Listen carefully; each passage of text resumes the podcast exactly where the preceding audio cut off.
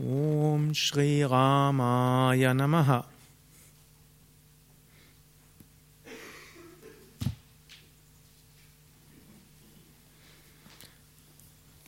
Ich will etwas lesen aus dem Buch Inspiration und Weisheit von Swami Shivananda und es hat aufgeschlagen auf dem Kapitel Unterbewusstsein. Im Vedanta heißt der, unterbewusst, der unbewusste Inhalt des Denkens Chitta.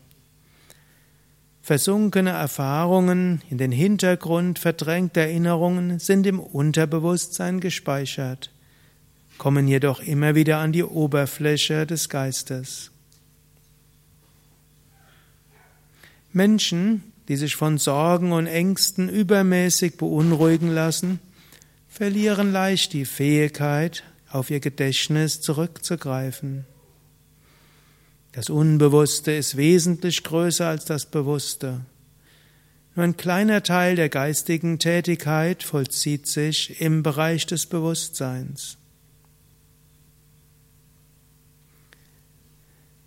Kultivierung von Tugenden mit Hilfe des Unterbewusstseins kannst du auch deine Persönlichkeit und deinen Charakter transformieren, wenn du das möchtest.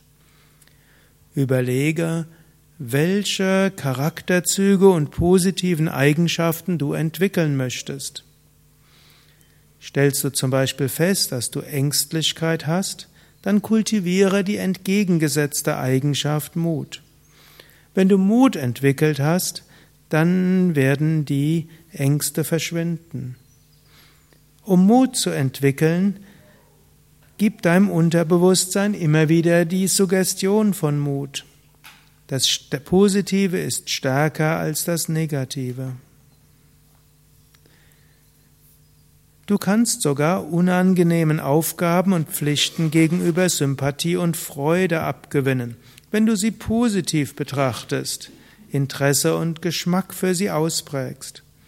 Du kannst neue Gewohnheiten, neue Ideen, neue Ideale, neue Fähigkeiten und einen neuen Charakter entwickeln, wenn du willst, indem du die alten im Unterbewusstsein veränderst. Auf dem spirituellen Weg gibt es zunächst die große Aussage, du bist das unsterbliche Selbst der Atman. Du bist nicht der Körper und nicht die Psyche.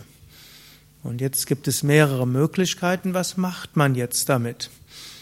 Zunächst einmal könnte man sagen, ich akzeptiere das Relative so, wie es ist, und es spielt eh keine Rolle.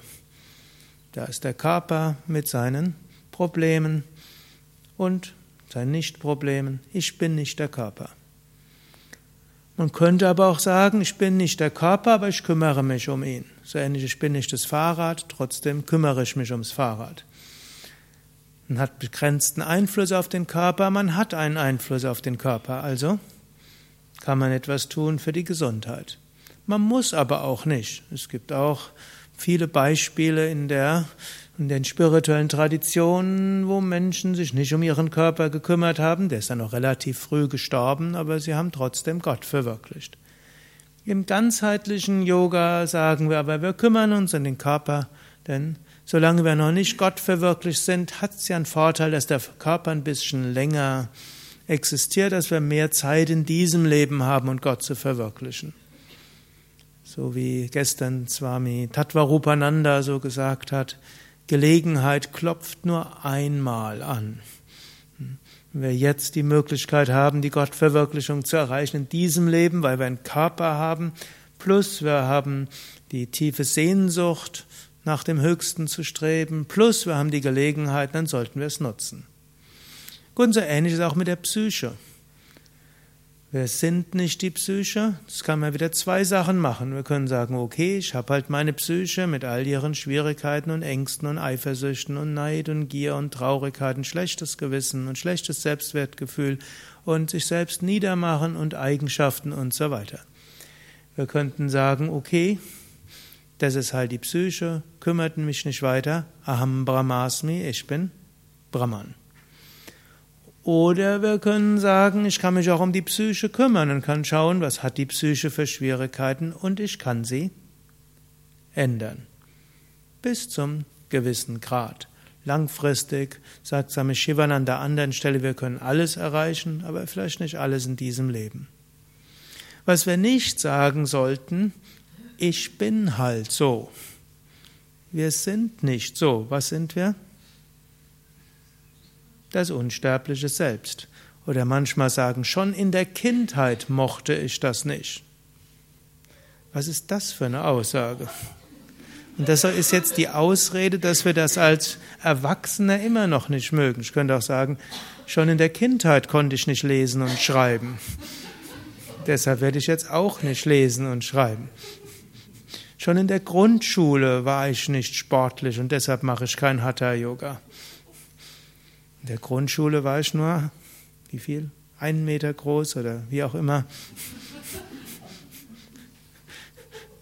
Also, wir haben manchmal diese schräge Ausreden, wo er sagt, ich mach's nicht, weil ich mag das nicht. Auch eine sehr dumme Ausrede. Hm.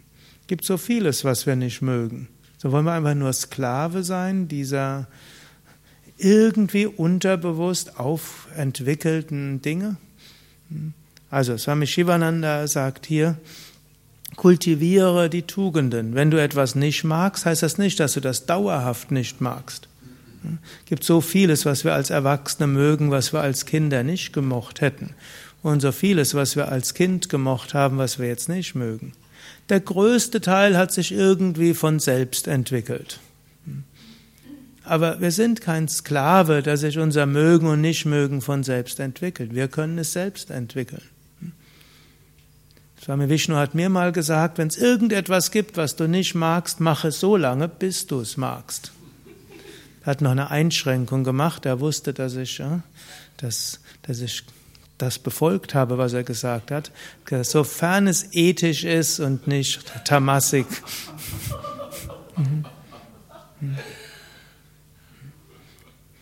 Und so anstatt Sklave unseres Ragat-Vesha mögen und nicht mögen zu sein und was andere Leute und die Werbung und Suggestionen von anderen mit unserem Mögen und Nichtmögen angestellt haben, können wir selbst sagen. Ja, das muss ich immer wieder machen. Ich will versuchen, Mögen zu entwickeln. Gut, wie das alles geht, da gibt es zwei schöne Bücher von Swami Shivananda, Gedanken, Gedankenkraft oder auch das Buch Erfolgen, Leben und Selbstverwirklichung. Und dort beschreibt er, wie können wir das machen? Wie können wir positive Gewohnheiten entwickeln? Wie können wir Persönlichkeitseigenschaften kultivieren? Und wie können wir an unserem Mögen und Nichtmögen arbeiten? Wir müssen nicht daran arbeiten. Vedanta könnte man einfach sagen, Aham Brahmasmi, ich bin Brahman. Im Bhakti-Yoga können wir sagen, oh Gott, du hast all diese Eigenschaften gegeben. Und im Karma-Yoga können wir sagen, ich nutze alles, was ich habe, zum Wohl der Menschheit. Aber wir sollten uns nicht damit identifizieren und nicht dumme Ausreden gebrauchen, wie schon als Kind mochte ich das nicht. Und wir sollten auch nicht sagen, so bin ich halt, denn ich bin das unsterbliche Selbst und alles andere ist Gewohnheit aus diesem Leben oder früheren Leben entwickelt, in diesem, dieser Psyche, änderbar und dem Wandel unterworfen. Und auch der Fähigkeit, selbst daran zu arbeiten. Ariam Tatsat.